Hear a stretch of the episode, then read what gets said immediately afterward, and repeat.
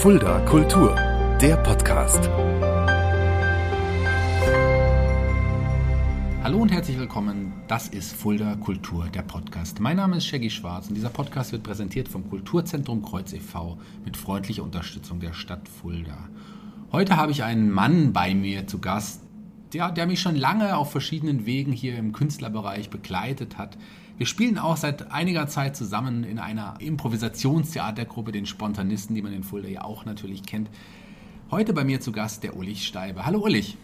Hallo Shaggy, schön hier zu sein. Ja, freue mich sehr, dass du da bist. Wir werden über deine Laufbahn so ein bisschen sprechen. Du hast ja verschiedene Projekte. Du hast auch einen, einen, Hauptjob, über den wir natürlich auch noch sprechen werden. Oder wie du es nennst, deinen zweiten Job. Wahrscheinlich würdest du das so sagen, oder? Ähm, ich sage immer, ich habe äh, zwei Berufe, die ich liebe. Also ich kann ganz schwer unterscheiden, was ist Haupt, was ist Neben. Ja. Kommen wir auch gleich zu deinen zwei Berufen. Aber auch bei dir fangen wir ganz vorne an. Du bist in Böblingen geboren. Ich bin in Böblingen geboren, im Schwabenland. Ich würde mal sagen, das hört man manchmal noch. Sag mal was. Ah ja, 5 Meter Brot, wenn es sein muss. Also ich kann, aus, ich kann sofort umswitchen und dann kann ich 5 Meter Brot Schwäbisch schwätzen. Du bist aber zur Schule, Schulzeit noch dort geblieben. Auch deinen Zivildienst hast du noch in Böblingen gemacht? Nee, in mein, tatsächlich meinen Zivildienst habe ich äh, in Stuttgart gemacht. Äh, bei der individuellen Schwerstbehindertenbetreuung war ich bei der Evangelischen Gesellschaft Stuttgart und habe da dann, ich war einer der letzten, der äh, 16, 16, Monate musste. Insofern äh, war das äh, meine Zeit in äh, Stuttgart habe ich dann tatsächlich mit dem Zivildienst abgeschlossen. du bist quasi aber noch im Schwabenland geblieben, aber irgendwann hat es dich nach Fulda verschlagen. Ich glaube, wegen des Studiums. Ja, genau. Der böse Numerus Clausus von Baden-Württemberg hat mich dann nach Fulda getrieben. Ähm, Fulda war damals eine der wenigen Hochschulen, die noch keinen Sozial, äh, keinen Numerus Clausus ja. auf äh, soziale Arbeit hatten. Und da ich nur ein Abi von 2,7 hatte, hat sich die Auswahl etwas beschränkt. Berlin war mir zu groß, Hamburg zu weit nördlich, Coburg zu bayerisch. Dann bin ich hier in Fulda gelandet. Und in Fulda geblieben, das kann man jetzt Und in Fulda geblieben. Hattest du deine Liebe zu Fulda schon direkt entdeckt oder hast, hast du ein paar Anlaufschwierigkeiten gehabt? Oh, ich bin 92 nach Fulda gekommen. Ja. 92 war Fulda noch ein absolutes konservatives Kaff. Also es war zwei, zweieinhalb Jahre nach, oder ja, zweieinhalb Jahre nach, nach Mauerfall. Ähm, da war Fulda wirklich noch komplett JWD. Das war ja. Zonenrandgebiet. Da war nicht viel. Also da, da war ganz frisch der ICE-Bahnhof hier, hierher gekommen. Und ähm, da war nicht viel. Und was ich was sich in den letzten 30 Jahren hier entwickelt hat, das ist einfach unglaublich. Also Fulda hat sich wahnsinnig entwickelt und zwar zum sehr positiven. Ja, gerade im Kleinkunstbereich bist du ja auch ein Teil dieser Entwicklung, das kann man ja so sagen. Dich hat man ja auf vielen Bühnen hier in Fulda und Umgebung auch schon gesehen und entdeckt. Aber hast du vorher schon das Interesse, bevor du zum Studium nach Fulda bist, so ein bisschen Interesse an Kleinkunst generell gehabt oder kam das wirklich erst zum Studium? Das kam durch meine ja, durch mein Hobby Jonglieren. Das hattest du da schon? Das hatte ich schon. Ich habe mit 14, viel zu spät, Jonglieren gelernt mit drei Bällen, habe das dann immer mal so ein bisschen, was weiß ich. Und erst mit 17, 18 habe ich angefangen, mich wirklich dahinter zu klemmen und hab, bin dann auch ähm, mit 20 auf Jonglier-Conventions und während des Studiums auf, war ich reger Teil der, der deutschen Jonglierszene. Da kenne ich auch heute noch ganz viele Leute von. Und ähm, also gerade in den 90er Jahren war ich auf jedes Jahr auf verschiedenen Jonglier-Convention. Eigentlich war die Europäische Jonglier-Convention muss, da musste ich immerhin. Und habe dann erst 93 angefangen, wirklich dann auch selber aufzutreten. Meine erste Auftrittserfahrung war damals in Edinburgh Davon hast du mir ja privat schon mal erzählt. Das ist ein großes Festival. Lass uns da gleich nochmal einhaken, mhm. Ähm, weil das ist eine interessante Geschichte. Lass uns nochmal kurz zurückgehen und in den, in den 14-jährigen Ullich reinspringen. In den 14-jährigen Wie kommt man als 14-Jähriger auf die Idee, ja, jonglieren zu lernen oder generell zu jonglieren. Und wie fängt das erstmal an? Auch so klassisch mit den Tüchern, oder? Nee, wir Tücher, ich, es gibt unter Jongleuren so zwei Glaubensrichtungen. Die einen sagen, ja, man fängt mit Tüchern an, diese anderen sagen, Blödsinn, Tücher sind ja. überhaupt vollkommen ungeeignet, um jonglieren zu lernen. Ich gehöre eher zur zweiten.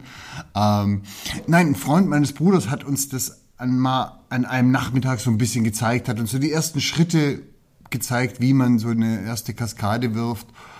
Und mit drei Bällen jonglieren lernen ist relativ einfach. Das geht relativ schnell. Wenn man so ein bisschen äh, Grundkoordinationsfähigkeiten hat, dann geht das relativ schnell. Und ich habe das halt, ja, viel mehr als nur so ein bisschen rumjonglieren konnte ich dann auch während der Zeit nicht. Dass ich mich dafür interessiert habe, das dann wirklich auszubauen, kam dann wirklich erst so 18, 19 rum. Okay, und da hast du dann aber auch die wirklich regelmäßig trainiert und, und genau. viel dafür. Genau, also ich, gerade während des Zivildienstes und so weiter habe ich wirklich pro jeden Tag irgendwie, das war einfach Hobby und mhm. das hat mir Spaß gemacht. Und ähm, ja, auch durch den Austausch mit anderen Jongleuren, ähm, das ist einfach eine tolle Community. Also Jonglier Conventions ist einfach immer wieder, immer wieder ein tolles Gefühl. Es waren aber nicht nur die Bälle, du hast schon relativ früh auch dann, ja, alles, was noch dazugehört, Diabolos oder. Ich habe relativ früh mit dem Diabolo angefangen. Ja. Das ist auch immer noch mein Haupt- und Lieblingsspielzeug beim Jonglieren. Äh, zu den Keulen, ich kann mit drei Keulen jonglieren, habe ich aber nie den richtigen Draht gefunden. Ich kann noch ein bisschen Cigarboxes machen. Ähm, aber damit erstreckt sich auch schon. Du hast gerade angesprochen, was sind denn Siegerboxen? Siegerboxes, ja. das sind so diese Kästen, du hast drei Kästen ja. und tauscht dann eine Ach. immer aus. Ähm, und mit denen kannst du halt unglaublich viele absolut verrückte Sachen machen. Das Dumme bei Siegerboxes ist, ist mit Abstand das anstrengendste Jonglierrequisit, das ich kenne, weil da der ganze Körper in Aktion ist. Also fünf Minuten Siegerboxes und ich bin plitschnass. Dann kommen wir jetzt zu dem Fringe Festival, was du eben schon an, angesprochen hattest. Du warst 93, warst du das erste Mal da. Das ist genau. ja wirklich eine Riesenconvention. Du bist ja auch gleich mehrere Wochen dann dort geblieben. Äh, das ist keine Convention, das okay. ist was anderes. Also das ist ein richtiges Festival. Das Fringe Festival ist tatsächlich das größte Kulturfestival der Welt. Okay. Also man muss sich das so vorstellen, dass während dieser drei Wochen alles, was irgendwie zu einer Bühne gemacht werden kann, eine Bühne wird. Hm. Alle Schulen, alle Kneipen, alle das wird alles zu einer Bühne. Gleichzeitig, also wir waren vor zwei Jahren, war ich mal wieder dort. Innerhalb von drei Wochen finden zwischen 6.000 und 8.000 Shows innerhalb der, in der Stadt statt. Und okay. das sind nur die Shows, die angekündigt sind. Die ganzen Straßenshows, weil es gibt dann eine Unmasse an Street-Performer, die dann nach Edinburgh pilgern, um da einfach Geld zu verdienen und auf der Straße aufzutreten. Und ähm, die sind dann noch gar nicht dabei. Okay. Und ähm, ja, ich war damals 93 im Studium unglücklich verliebt und habe gedacht so, ach, ich will eh nach Leeds auf die Europäische Jonglier Convention nach England. Du kannst Du hast einen VW-Bus, du kannst jonglieren, du kannst Englisch, dann fährst du ein bisschen früher, als die Jonglier-Convention anfängt und verdienst dir ein bisschen auf, hm. in England auf der Straße als Jongleur Geld. Gute Idee. Dann bin ich tatsächlich von Calais nach Dover über, habe dann in Dover das erste Mal so ein paar Bälle durch die Gegend geworfen und war vollkommen frustriert, weil nach mir hat sich kein Mensch umgedreht. Keine Sau ist stehen geblieben. Ich weiß noch, wie ich komplett frustriert an dem Abend mich in meinen Bus verkrochen habe, bin dann am nächsten Tag nach Canterbury gefahren, habe mir da dann die Kathedrale dort angeguckt und vor der Kathedrale war ein Jongleur der hat 250 Menschen unterhalten. Der war schlechter als ich. Okay. Der war technisch deutlich schlechter. Ich konnte deutlich mehr als der. Aber der hat die Leute unterhalten und die haben sich totgelacht. Und ich bin dann nach seiner Show auf ihn zu und habe gesagt so, hm, ja, ich bin auch Jongleur und so ein bisschen gefachsimpelt, ein paar Tricks gezeigt. Und irgendwann habe ich dann so gefragt, wie geht das? Wie, wie, wie machst du das? Wie, wie? Und er hat mich so schräg angeguckt und meinte so, you wanna learn it? Und ich so, yes, I want. So you got to drive to Edinburgh, 800 miles, straight to north. Tomorrow starts the Fringe Festival in Edinburgh. If you won't learn it there, you won't learn it anywhere. Und genau so war das dann auch. Ich habe mich dann auf das Wort eines Fremden wirklich ins Auto gesetzt, bin 800 Kilometer gen Norden gefahren und bin da dann wirklich angekommen, habe mir dann dieses Flair von diesem Festival gegeben, habe dann geguckt, wo treten die Straßenkünstler auf. Damals war das noch unorganisiert. Die haben sich selber organisiert, ja. die Straßenkünstler. Heute ist das alles hochprofessionell mit Anmeldungen und bin dann da bei denen aufgeschlagen. Das ist ein Platz, der ist halb so groß wie der Uniplatz oder drei Viertel so groß wie der Uniplatz. Und da passieren dann immer vier Shows gleichzeitig, fanden da gleichzeitig statt. Natürlich alles ohne Verstärkung. Damals gab es so diese mobilen Verstärker noch nicht. Außer eine äh, südamerikanische Band, wir haben sie alle gehasst, weil wir mussten dann immer gegen die anschreien. Ähm, und habe gesagt, ja, schönen guten Tag, ich bin der Ulrich, ich würde das gerne lernen. Und die haben mich dann angeguckt, wow, what are you doing? I'm a juggler. Oh no, another one. Aber sie haben dann tatsächlich gesagt, ey, guck dich um, guck dir die Shows an. Kopieren ist verboten, inspirieren lassen ist erlaubt. Und ich habe mir dann wirklich innerhalb von zweieinhalb Wochen angeguckt, wie es funktioniert, wie so eine Straßenshow aufgebaut ist. Ich kann mich noch gut erinnern. Ähm, ein Zauberer meinte mal zu mir, if you want to perform on the street, remember the KISS principle. Mhm. Keep it simple, silly. Mhm. Und er hat vollkommen recht. Wenn ich mit dem Diabolo auftrete auf der Straße, ich kann die tollsten Tricks machen. Wenn ich das Diabolo aber 20 Meter in die Luft werfe, sind die Leute hin und weg. Pff, vollkommen wurscht. Ja. Also mach's verrückt, mach es lustig, mach es so, dass es die Leute unterhält. Dann ist es vollkommen egal, ob du jetzt der wahnsinnige Techniker bist oder nicht. Wobei man immer wieder sagen muss, die Leute auf der Straße sind zum größten Teil hervorragende Künstler. Hm. Unglaublich. Wir sind jetzt im Jahr 1993, da war 93. das. Bist du dann auch da bei dem Festival auch aufgetreten schon? Oder hast da bin ich da auch da schon bist du auch aufgetreten. Wie war das? Das war natürlich am Anfang ausprobieren. Hm. Also mit, ich habe mit Snickers und äh, M&M's um und her geworfen und habe wirklich ausprobiert, was geht.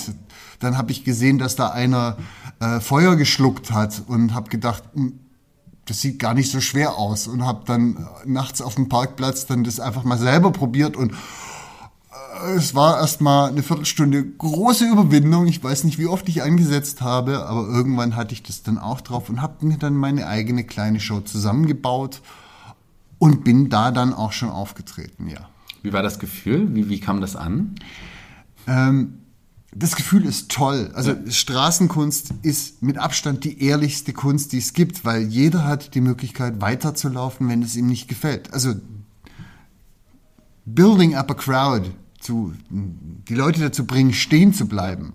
Das ist die eigentliche Kunst. Danach die Show zu machen. Eine Show läuft vor sich hin, die funktioniert immer. Aber erst müssen ja erst mal ein paar Leute stehen bleiben. Das ist die eigentliche Kunst. Wie bringe ich die Leute davon äh, dazu, davon überzeugt zu sein, eh, bei dem lohnt sich das stehen zu bleiben.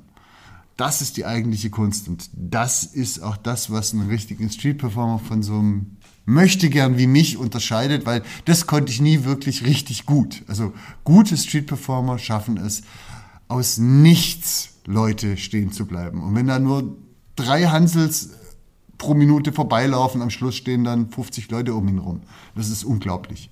Würdest du behaupten, dass du da erst quasi 93 erkannt hast, was das eigentlich ist, was du da machst, was es eigentlich bedeutet, ein Jongleur, ein Kleinkünstler zu sein? Definitiv, definitiv. Ich habe davor nie daran gedacht, wirklich aufzutreten. Ich habe mal vor Familie oder so ein bisschen was gemacht, aber nie wirklich mir überlegt, das wirklich in irgendeiner Art und Weise professionell machen zu wollen. Als ich dann aus Edinburgh kam, war das schon für mich ein Wunsch wo ich ganz klar gesagt habe, das möchte ich schon irgendwie in irgendeiner Art professionalisieren und sei es nur, um ein bisschen neben dem Studium zu verdienen.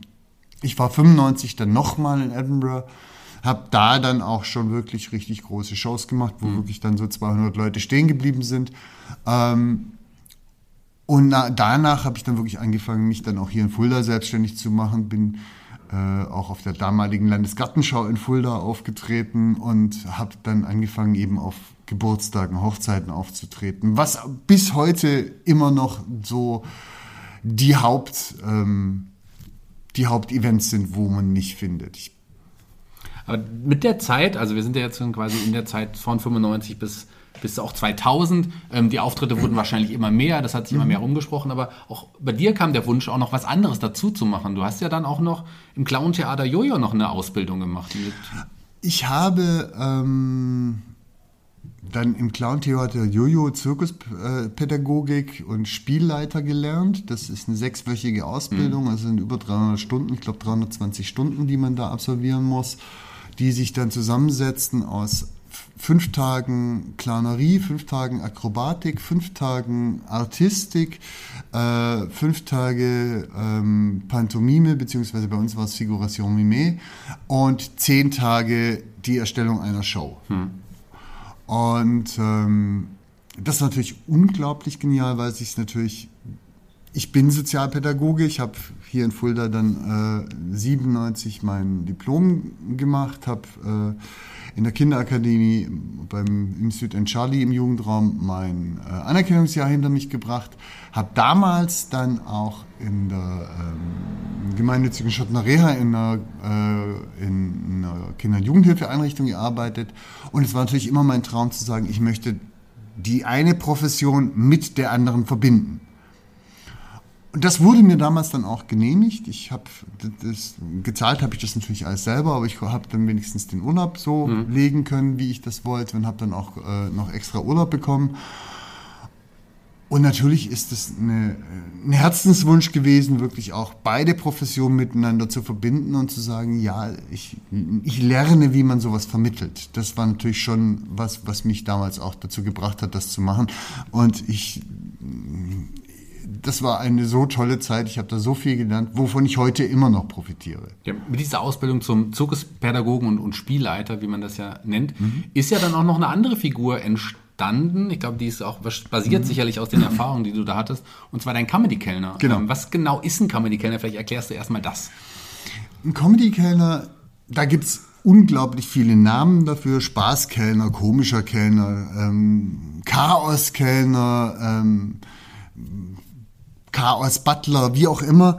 Ein Comedy-Kenner ist, ist eigentlich eine Kunstfigur, die auf Events, wo gegessen wird oder wo auch äh, teilweise auch nur getrunken wird, einfach den Kellner mimt.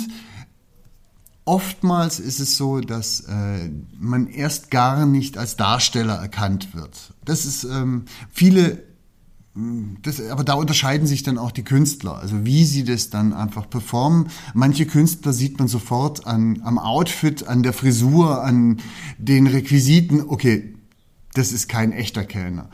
Ja. Ähm, für mich ist es äh, so, ich habe ähm, ich habe in dieser Ausbildung damals, in der Show, die wir dann in diesen letzten zehn Tagen machen müssen, machen mussten, ähm, eben auch so einen Butler gespielt, auch so einen pantomimischen Butler, der den anderen Künstler ihre Requisiten gebracht hat. Und wenige Wochen später bin ich dann von einem, einer Agentur angesprochen worden, ob ich mir das vorstellen könnte, unter Regie zu arbeiten und so einen Comedy-Kellner zu machen. Und ich so, ach, ja, kann ich mir vorstellen. Und ich habe natürlich mir dann davor überlegt, was will ich überhaupt machen? Habe dann wirklich diese Figur genommen, die ich damals gespielt habe, und habe sie eins zu eins in diese Essenssituation mhm. gebracht, in diese, ähm, das waren damals ein Ghana-Dinner, ein Varieté-Dinner und ähm, habe gemerkt, es funktioniert hundertprozentig. Ich spiele den heute eigentlich immer noch so wie damals. Dies, ich spiele ihn nonverbal, ich spreche den ganzen Abend kein Wort. Ähm, ich bin erstmal Teil der normalen Belegschaft ich gucke dann auch immer, ob die vielleicht irgendeinen Vorbinder haben, den ich dann nutzen kann oder eine andere Fliege oder eben irgendwas, was, dass ich eben zum Team gehöre. Mhm. Ähm, das sage ich dann auch den richtigen Kellnern immer, egal was die Leute zu euch sagen, ich gehöre zum Team. Das muss die Botschaft sein, die ihr vermittelt. Ja. Egal was die fragen, die werden euch fragen, der ist aber komisch, der spricht nicht, ja, der hat hier nichts zu sagen, der ist neu hier, den hat uns das Arbeitsamt geschickt. Ist mir vollkommen wurscht. Wichtig ist die Botschaft, der gehört zum Team. Ja. Und erst im Laufe der Zeit denken, stellt sich dann raus, okay, das ist ein, ähm, das ist ein Darsteller. Es ist komplett unterschiedlich, wann die Leute das merken. Manche merken es, gucken mich an, wissen sofort, okay, der ist nicht echt. Hm. Andere Leute lassen sich von mir füttern, gehen danach zum Chef und sagen, ey, der ist ja schon lustig, aber wo hast denn den her? Also das ist sehr unterschiedlich, wie die Leute das dann merken. Comedy-Kellner versuchen natürlich immer auch aus der Situation ihren Humor zu entwickeln. Da ist natürlich dann auch die Nähe zum Improvisationstheater gegeben, weil das natürlich das ist, was mir am meisten auch liegt, was, wo ich dann auch meine Stärken gefunden habe.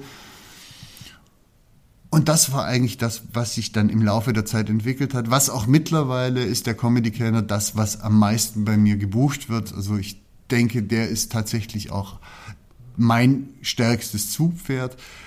Und meines Wissens bin ich, ich glaube, es gibt in Deutschland nur zwei Comedy-Kellner, die nonverbal arbeiten. Mhm. Ja, das ist ja die, das, was deine Figur ausmacht. Du sprichst ja wirklich nicht. Ich spreche kein Wort. Ja. Die Leute, viele Menschen auf den Veranstaltungen sehen es dann immer so als eine Art Challenge, mich in irgendeiner Art und Weise zum Lachen zu bringen oder zum Sprechen zu bringen oder irgendeine Reaktion, die eben aus meiner Rolle rausfällt. Es gelingt nicht oft, manchmal gelingt's. Lass uns dann gleich nochmal über den Comedy Canon, über dein, dich als Jongleur nochmal sprechen. Aber lass uns mal zu deinem zweiten Beruf nochmal kurz mhm. kommen. Du hast es ja schon angesprochen, du bist Sozialpädagoge. Du ich arbeitest auch seit 2001 auch für unsere wunderschöne Stadt Fulda. Ich bin 2001 tatsächlich hier beim Amt für Jugend, Familie und Senioren, habe ich angefangen, am Jugendtreffpunkt am Aschenberg zu arbeiten. Da bin ich zehn Jahre lang geblieben und bin am 1.11.2011 als, äh, an die Geschwister Scholl Schule gegangen als Schulsozialarbeiter. Wir nennen es Jugendförderung, weil wir nicht klassische Schulsozialarbeit machen, sondern eher so ein bisschen allgemeineres Konzept fahren. Und ähm, ja, tatsächlich seit mittlerweile bald 20 Jahren arbeite ich bei der Stadt und seit zehn Jahren bei der Geschwister-Scholl-Schule. Mhm. Erzähl mal, wie deine Arbeit da so aussieht.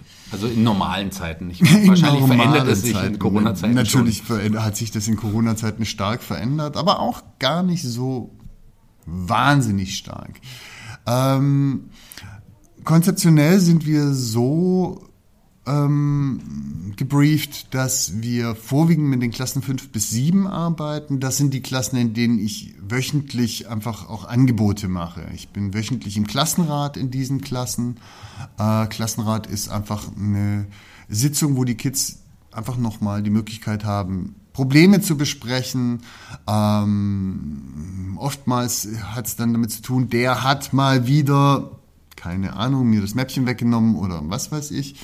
Ähm, dann ähm, biete ich natürlich dann auch noch soziales Lernen an in diesen Klassenratsstunden. Also die, es gibt immer erst eine nette Runde, wo jeder dem Nachbarn dann irgendein Kompliment sagt und ähm, in der nächsten Runde frage ich, hat jemand was, worüber er oder sie mhm. jetzt sprechen möchte? Und wenn das ist, Konflikt geht immer vor, ähm, dann werden eben über die Konflikte gesprochen. Und wenn eben kein Konflikt vorhanden ist, dann biete ich was an. Und das kann von Umweltschutz über Mobbing, über ähm, keine Ahnung, also mhm. was eben gerade ansteht, wo ich bereite ich was vor, oftmals auch spielpädagogische Sachen, ähm, wo die Kids dann Team also Teamfähigkeit beweisen müssen, indem sie einfach miteinander agieren. Ist in Corona-Zeiten eher schwierig, weil die meistens dann eben auf ziemliche Nähe angewiesen sind. Aber das ist so das, was ich mache. Darüber hinaus habe ich zwei Gewaltpräventionsprojekte an der Geschwister-Scholl-Schule laufen. Wir sind eine Pitch-Schule, wo wir mit der Polizei zusammenarbeiten und ein eigenes äh, Gewaltpräventionsprojekt Gewaltig, wo ich mit über 14 Kooperationspartner hier aus der Stadt zusammenarbeite. Du hast jetzt zwei Berufe, wenn man so will, kann man so ja, sagen. Definitiv. Magst du das wirklich auch zwischen diesen beiden Berufen immer zu switchen? Ist es das, was, was du genießt? Oder könnt, wenn du dich entscheiden müsstest, könntest du das überhaupt zwischen den beiden Berufen? Also glücklicherweise habe ich mich sehr früh dazu entschieden, eben zwei Standbeine zu haben. Das hat mir jetzt in Corona natürlich ziemlich den Hintern gerettet, weil ähm, die Stelle bei der Stadt ist fix und die Auftritte sind momentan bei null. Aber ehrlich gesagt will ich auf keinen verzichten. Ich gehe jeden Morgen gerne in die Schule. Ich komme jeden Morgen an und freue mich, da zu sein, weil es einfach eine Arbeit ist, die mich total ausfüllt. Aber gleichzeitig war mir ganz klar, ich will nie Vollzeit arbeiten, weil mir meine Auftritte so wichtig sind. Und ich hatte eine Zeit, wo meine Kolleginnen beide in äh, Elternzeit waren, wo ich dann gezwungenermaßen dann wirklich ein halbes, dreiviertel Jahr Vollzeit gearbeitet habe und meine Auftritte nebenher gemacht habe. Ähm, da bin ich schnell ausgeblutet. Mhm. Wenn du halt dann mal eben zwei Auftritte am Wochenende stemmst und eben voll arbeitest, dann fehlte mir die Zeit, mich zu erholen. Da habe ich gemerkt, das schaffe ich einfach nicht, kräftemäßig. Trotz allem hast du, und da sind wir jetzt im Jahr 2012, noch ein zusätzliches Hobby dir ja, noch, noch mit dazu geholt. Du hast auch angefangen, Theater zu spielen. Genau. Damals bei den Dienstagsspielern, bei Theater mittendrin, die mhm. auch schon mal hier zu Gast waren. Erzähl mal, wie du da den Entschluss gefasst hast. Jetzt spiele ich auch noch Theater. ich war 2011 in einem Clowns-Workshop bei David Scheiner. Ähm, der Workshop war nicht ganz so prickelnd, aber er hat uns, äh, einen, er hat uns einen Tipp mitgegeben, hat gemeint, play. Whenever you can, play, play, play, play. Und ich bin dann wirklich dann auch nach Fulda gekommen und habe gedacht, irgendwas muss es hier geben, mhm. wo ich einfach meine schauspielerischen Fähigkeiten, die ich ja als Comedy-Kellner auch wirklich äh, ausspielen muss, wo ich die verbessern kann. Ähm, damals war das mir mittendrin. Das hat gerade angefangen gehabt. Ich war in der ersten Runde der Dienstagsspieler dabei und habe da fünf Jahre lang mitgespielt. Eine unglaublich tolle Zeit. Es war, ist immer unglaublich intensiv gewesen. Ähm, es war wahnsinnig, wir haben wahnsinnig tolle Programme gespielt. Ich bin Barbara und Christoph immer noch höchst dankbar dafür, dass das so toll geklappt hat und spiele auch wieder mit dem Gedanken, da irgendwann wieder einzusteigen. Also Barbara und Christoph Gottwald vom Theater mit drin, ich habe es ja schon gesagt, die waren ja auch schon mal zu Gast.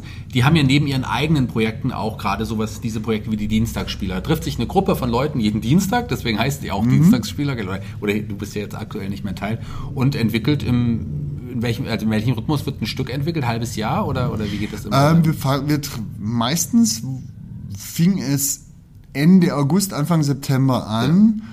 Ja. Ähm, und die Auftritte waren dann meistens Anfang Juni. Also wie die Schulzeit. Wie die Schulzeit, praktisch während des gesamten ja. Schuljahres. Äh, ähm, es gab dann ein Probewochenende, meistens im März bis zum März wusste, hatte noch keiner eine Idee, wie das Stück wirklich ähm, zusammen funktioniert. Mhm. Erst eigentlich in dem Probewochenende war es dann mir jedenfalls so klar. Ähm, ich habe keine Ahnung, wie Barbara das immer hingekriegt hat, davor schon immer diesen, diesen Überblick zu haben. Da bewundere ich sie unglaublich dafür, dass sie das immer wieder hinbekommen hat. Und ähm, ja, es war eine tolle Zeit. Gibt es da ein paar Stücke, ein paar Rollen, ein paar Momente, an die du dich immer gerne zurückerinnerst, die, die du mit uns jetzt teilen möchtest? Wir haben, also es, es waren zwei Anekdoten fallen mir ein. Ähm, es war einmal einer flog übers Kuckucksnest. Mhm. Und wer den Film kennt, da habe ich den Indianer gespielt, diesen taubstummen also nicht in dem Film, sondern in dem Stück. Ja, also gut, in dem Film spielt ja da auch dieser ja. Mensch mit, genau. der ähm, der eben diesen Taubstummen mimt, um eben nicht aufzufallen. Ja. Und das war auch die Ansage an mich, Ulrich, diesmal spielst du eine ruhige Rolle, mhm. weil ich dazu neige, sehr starke und ähm, dominante Rollen gut ausfüllen zu können. Und sie hat mir gesagt, nee, diesmal besetze ich dich mal entgegen deines normalen Charakters. Ich weiß noch, wie ich während der gesamten Zeit, wo die anderen gespielt haben, hinten im Hintergrund stand und den Besen in der Hand hatte und immer nur in die Leere gestarrt habe. Und dann hat ein Spieler was gesagt und ich bin eben, mein, mein Blick wurde scharf und ich habe da hingeguckt. Und die Reaktion vom Publikum nach den Shows war immer die gleiche. Ich habe irgendwann nur noch auf dich geguckt, weil es einfach so faszinierend war, dann zu erleben, wie du plötzlich nur durch, äh, durch deine, nur deine Augen haben sich bewegt und plötzlich ist deine komplette Ausstrahlung eine komplett andere. Die zweite Anekdote war ähm, 1939, letzte Rettung Hamlet. Da spielen wir ein ähm, Stück von Ernst Lubitsch, das auch als Film verfilmt wurde. Heil Hitler hieß der Film. Der wurde auch 1941 oder 42 gedreht, also praktisch wirklich gleich in der Zeit. Ähm, da habe ich einen Schauspieler gespielt, der sich entschließt, jemanden zu ähm, jemanden zu imitieren, um dann verschiedene Rollen zu spielen. Also das war für mich schon eine Herausforderung, eben als Schauspieler einen Schauspieler zu spielen, der jemanden spielt. Mhm. Das war freaky, weil es wirklich, das ist, war dann irgendwie so ein bisschen schizophren, ja. weil man einfach dann in drei verschiedene Kategorien denken musste und auch das Körpergefühl dann plötzlich auch anders ähm, darstellen musste. Das war für mich, das war auch, finde ich, die, die, das Stück, wo wir mit Abstand das, das mein Highlight während der mittendrin Zeit. Das wäre also auch deine Lieblingsrolle, wenn ja, du dich auf eine Rolle definitiv. Glaube ich, das ist ja dann auch sehr vielschichtig, vielseitig. Das ähm, klingt super spannend. Ich habe das Stück ja auch gesehen und deswegen weiß ich auch, dass es eine tolle Rolle war, die dir auch auf dem, ja, man hätte sagen können, auf dem Leib geschrieben worden ist. Das hast du sehr, sehr gut verkörpert es kam jetzt 2017, wir kommen ins Jahr 2017, da bist, hast du, bist du noch auf eine andere Gruppe aufmerksam geworden und zwar durch mich. Durch ja, dich und Sabine, genau. Genau, wir haben uns darüber unterhalten. Ich glaube, ich bin ja auch Hochzeitsdienstleister, wenn man so will, als DJ auch da bei so, einer, mhm. bei so einem Treffen haben wir das nee. erste. Nee, du hast uns vorher schon gesehen, Nein, gehabt. ihr wart beim, ihr habt euch beide vorgestellt beim Theater mittendrin bei den Dienstagsspielern. Sabine und du sind zu den Dienstagsspielern gekommen und habt erzählt, dass ihr eine Impro-Theatergruppe so, hattet. Der, das war der Ursprung. Das genau. war der Ursprung. Ihr wart ja. 2016 bei den Dienstagsspielern dabei irgendwann oder Genau, ja. Sabine wollte mitspielen. Ich wollte es mir einfach mal anschauen. Ich wusste ja, dass ich eigentlich keine Zeit habe, aber generell mit genau. Barbara genau. zu arbeiten ist schon was Schönes. Und da habe ich eigentlich erst das erste Mal von den Spontanisten mhm. gehört. Und Impro-Theater war immer das, wo ich sage, das hat mich eigentlich immer am meisten gereizt, weil es natürlich am nächsten an dem Comedy-Kellner ja. dran ist. Also ich bin ja schon auch so ähm, egoistisch sagen zu wollen. Ich möchte, möchte mich natürlich in meiner Rolle als Comedy-Kellner auch weiterentwickeln und da ist natürlich Impro-Theater das Mittel der Wahl, um sich in irgendeiner Art und Weise weiterzuentwickeln. Und als ich das dann gehört habe, habe ich dann bei euch angefragt, ey, ich würde da unglaublich gerne mitmachen und bin dann tatsächlich seit 2017 auch Teil des Ensembles der Spontanisten. Ja, wir haben uns kurz danach, nachdem wir da beim Dienstagsspielern dabei waren, bei dieser bei so einem Treffen der Hochzeitsdienstleister mhm. gesehen. Da haben wir das erste Mal drüber geredet, das weiß ich auf jeden Fall noch. Genau. Und dann warst du bei einer der nächsten Proben auch schon dabei und seitdem festes Mitglied der Spontanisten. Genau. Du hast sogar zugunsten der Spontanisten einfach auch aus Zeitgründen dann ja auch die, dann erstmal bei den Dienstagsspielern aufgehört. Das musste ich dann tatsächlich tun, weil es ähm, in der Zeit einfach wahnsinnig eng war, weil ähm, die Dienstagsspieler sind, wie gesagt, einmal pro Woche. Ähm, aber zum Ende hin verdichtet sich das wahnsinnig, weil dann hat man einfach innerhalb von drei Wochen acht, neun, zehn Auftritte. Ähm, und das war mir dann in dem Zeitpunkt, zu diesem Zeitpunkt zu viel. Mal gucken, ob ich dann in den nächsten Jahren wieder bei den hm. Dienstagsspielern einsteige. Es kribbelt. Es ja, kribbelt das, wahnsinnig. Das glaube ich, fehlt dir im Moment sowieso so viel, ist die ganzen Auftritte. Im Moment fehlt mir, fehlen mir die Auftritte wie Hund. Also ja. das ist ähm, tatsächlich was, wo ich sage, es fehlt mir als Rampensau, die ich bin, vor Publikum aufzutreten. Das fehlt mir schon sehr. Wie viele Auftritte hast du sonst so im Jahr normalerweise gehabt? Es waren immer so um die 25, 30. Also jedes zweite Wochenende. Weihnachten waren es dann natürlich ein paar mehr. Da hatte ich dann halt auch mal acht im Monat oder so. Und dann auch, oftmals ist es halt dann auch so, dass es dann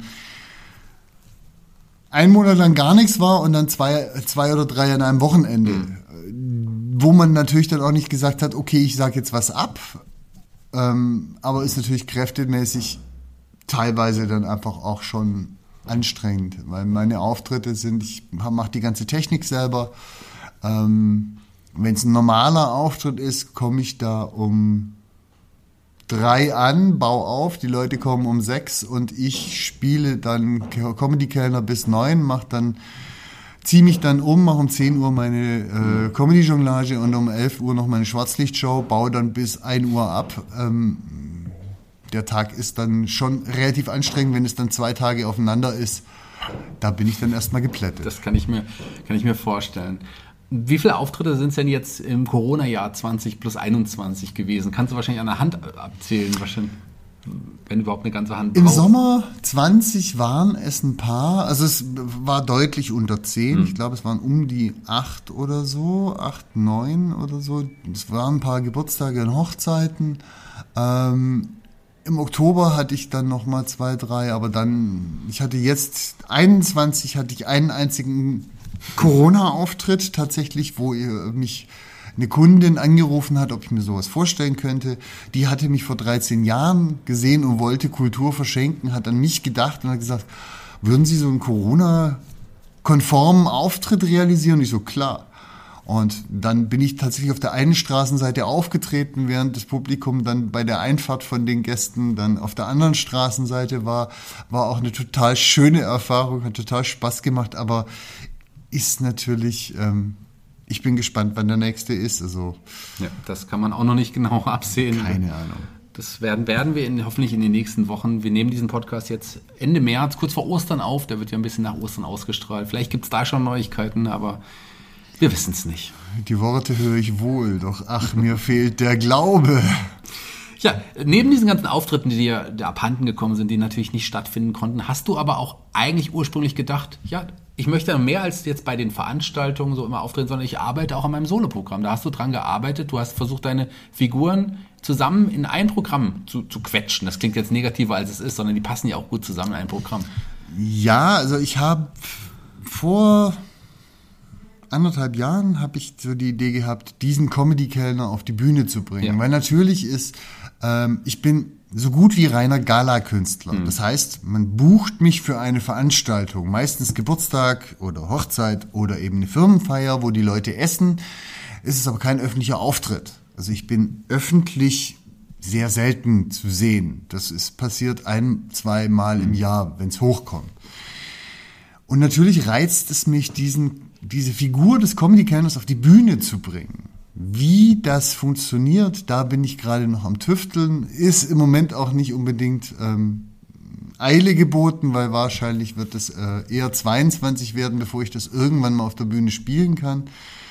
Ähm, und eventuell war dann wirklich die Überlegung, eine Hälfte diesen mhm. Comedy-Kellner on Stage zu machen und dann die andere Hälfte mit meinem Jonglageprogramm zu füllen. Ob das realistisch ist oder ob es dann vielleicht auch andere Optionen gibt. Ich habe jetzt gerade mit einem Zauberer aus Kassel Kontakt aufgenommen, ist ein guter Freund von mir. Ähm, vielleicht machen wir auch mal zusammen ein Bühnenprogramm. Das wäre was, was uns vorschweben würde. Ähm, mal gucken, wie sich es weiterentwickelt. Aber Corona hatte ich zumindest in der Erarbeitung deines Programmes, äh, Programmes sehr gestoppt, weil wir hatten ja auch schon einen Termin damals mal genau. ausgemacht. Das ist aber alles natürlich Corona zum Opfer gefallen. Ja noch weit vor Corona, da möchte ich jetzt noch mal einen Schritt zurückgehen, ähm, gab es was in Fulda, was du auch mit initiiert hast. Es ging auch, glaube ich, auf deine Idee zurück. Das ist, ist zu zwei großartigen Abenden gekommen, die beiden Benefizgalas im, im Schlosstheater. Erzähl doch mal, was wir da genau gemacht haben, denn ich war ja auch involviert und wofür. Ähm, die Benefizgalas waren damals, das war 2016 und 2017 und wenn man sich an die Zeit erinnert, 2016 war der Höhepunkt der Flüchtlingskrise, wenn man dieses Wort so ausspricht, weiß man vielleicht, dass ich es nicht ganz so meine, wie, man, wie, es, wie es gesagt wird. Trotzdem waren damals die, die Problematik der Ankom vielen ankommenden Flüchtlinge auf der Hand und ich habe mir einfach damals gesagt, irgendwas würde ich gerne machen, um hier ähm, aktiv zu werden. Und ich bin Künstler, ich habe die Connects hier in Fulda und habe einfach mal nachgefragt bei den verschiedenen Kollegen, ey, wie sieht's aus? Ähm, hättet ihr Lust, sowas mit mir zu organisieren? Glücklicherweise haben damals Marianne Blum und der Wolfgang Miem ähm, gesagt, ja, wir steigen damit ein, weil die haben da wahnsinnig viel mitgearbeitet. Ja. Wir haben dann ähm, tatsächlich zwei wunderschöne Abende konzipiert. Da waren ganz viele der lokalen Größen dabei. Stefan von Köller, das Theater mittendrin, Kaspar und Gaia, der Shaggy war dabei. Es war eine wahnsinnig tolle äh, Besetzung. Wir haben auch wirklich ein tolles Rahmenprogramm gehabt. Wir durften damals dann auch in, im Stadtschloss spielen. Was natürlich eine ganz andere Herausforderung war, als im Kulturkeller zu spielen. Im Kulturkeller ist man heimisch, da äh, kann einem nichts passieren. Auf der großen Bühne des Stadtschlosses mhm. war es für uns dann doch nochmal eine ganz andere Herausforderung, allein mit einem Beleuchter zu arbeiten, der ganz klare Anweisungen gebraucht hat. Ähm, die Wege waren ganz anders. so eine riesen Bühne zu füllen, war eine ganz andere Herausforderung. Aber ich muss sagen, das waren tatsächlich zwei wunderbare Abende die ich mir immer wieder gerne auf Video auch anschaue, weil es war einfach eine grandiose Zeit. Also auch in der Vorbereitung waren da ganz viele Sachen. Damals habe ich für diese Show auch äh, zwei neue Nummern gemacht, mhm. die ich ähm, dann damals eben das erste Mal auf der Bühne gespielt habe. Ähm, ja, war toll. Ich kann es ja auch wiedergeben. War eine Wunder waren zwei wunderbare Veranstaltungen. Es hat richtig Spaß gemacht, aber auch im Schlosstheater wirklich zu spielen und das, das war ja auch jedes Mal relativ voll, also mhm. war so gut gefüllt. Und wir haben ja auch noch äh, viele Geflüchtete eingeladen, dass sie sich die Show auch ansehen können, ja. was ja auch was Besonderes war. Und hatten aber auch Geflüchtete mit auf der Bühne, die auch als Künstler aktiv waren aus dem Bereich. Das war einfach ein einfach ein besonderer Moment. Absolut. Zwei der schönsten Abende, die ich als Künstler bestreiten durfte. Da bin ich voll bei dir. Da. An deiner Seite bei dieser Gala, auf jeden Fall.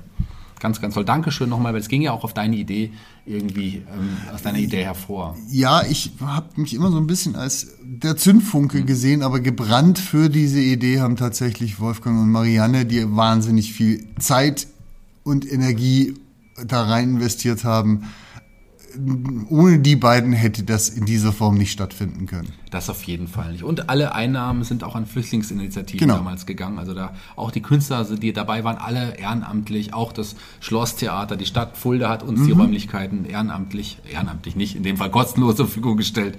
Und ähm, das war auf jeden Fall eine ganz, ganz tolle Sache. Vielleicht gibt es ja irgendwann sowas mal wieder, wenn die Zeit reif ist und wenn es eine Möglichkeit gibt, dann super gerne wieder, Ulrich ich, wir sind auch fast am Ende angekommen. Dich kann man immer noch buchen, wenn es wieder soweit ist. Und du trittst ja auch in drei Sprachen auf. In Deutsch, Englisch und Schwäbisch. Meine Comedy-Figur ist Schwabe, ja. tatsächlich. Ich bin, ähm, ich habe mir damals dann auch Regie führen lassen und habe dann... Äh, unter dem ähm, der Bruno Zwilke des Clown-Theater Jojo hat damals die Regie geführt und wir haben dann beide festgestellt, dass der Schwabe mit Abstand die Figur war, die mir am meisten liegt und die auch am komischsten wirkte. Weil es ist halt dann gleich etwas seltsam, wenn der Schwabe dann anfängt, in seinem schwäbischen Hochdeutsch zu parlieren. Wo kann man dich finden? Wo kann man Infos über dich bekommen? Wenn nicht hier im Podcast. Also meine Homepage ullich.com oder jongleur-comedykellner.de ist auf jeden Fall der Punkt, wo die meisten Infos zusammenlaufen. Ich bin auch als auf Facebook vertreten, aber tatsächlich meine Homepage, da findet man alle Informationen, Bilder, Videos über mich und kann sich dann auch tatsächlich sein eigenes Programm relativ klar vorstellen und zusammenstellen. Jeder Gast hier, der bei Fulda Kultur, dem Podcast, zu Besuch ist, darf sich einen Musiksong für die Playliste aussuchen, für unsere Fulda Kultur Playlist. Überall bei Spotify, googelt mal danach, sucht die mal. Es ist sehr abwechslungsreich, da jetzt schon weit über 50 Songs vertreten sind. Und ich weiß, Ulrich, du bist ein großer Musikliebhaber und dir ist es wahrscheinlich nicht einfach gefallen, sich nur für einen Song äh, zu entscheiden. Welcher Song ist es geworden? Ja, Shaggy fragte mir, du sollst, sag mir mal bitte deinen Lieblingssong und es hat mich natürlich unter wahnsinnigen Entscheidungs Druck gesetzt. Aber letztendlich bin ich dann doch bei dem Lied hängen geblieben, das inhaltlich einfach sehr viel von meinem von meiner Einstellung zum Leben generell aussagt. Und das ist Konstantin Wecker, genug ist nicht genug. Sehr schöner Song. Konstantin Wecker zum zweiten Mal auf unserer Playliste nach dem Walter Rammler in Folge 25 jetzt der nächste, der Konstantin Wecker auf die Playlist gesetzt hat. Ähm, Habe ich auch gedacht und freut mich auch sehr. Der gehört auf jede Playliste. Lieber Ulrich, vielen, vielen Dank, dass du die Zeit genommen hast, hier. Ich habe zu danken, Shaggy. Dabei zu sein. Es hat super viel Spaß gemacht. Ich meine, wir kennen uns sehr gut, wir kennen uns privat, aber ich habe auch ein paar neue Dinge wieder erfahren, ein paar Dinge, die ich nicht so wusste. Das lohnt sich auf jeden Fall auch für die, die ich schon vielleicht ein bisschen kenne, hier reingehört zu haben. Ich hoffe, ähm, wir hören und sehen uns bald auch wieder und können auch bald wieder mal gemeinsam auf der Bühne oh, stehen. Oh ja, das hoffe ich auch. Du darfst dich von unseren Hörern verabschieden. Hoffen wir, dass die Zeit von Corona bald so weit vorbei ist, dass wir Kunst wieder live genießen können. Und vielleicht sieht man sich ja mal bei irgendeiner Veranstaltung. Bleibt gesund, macht's gut.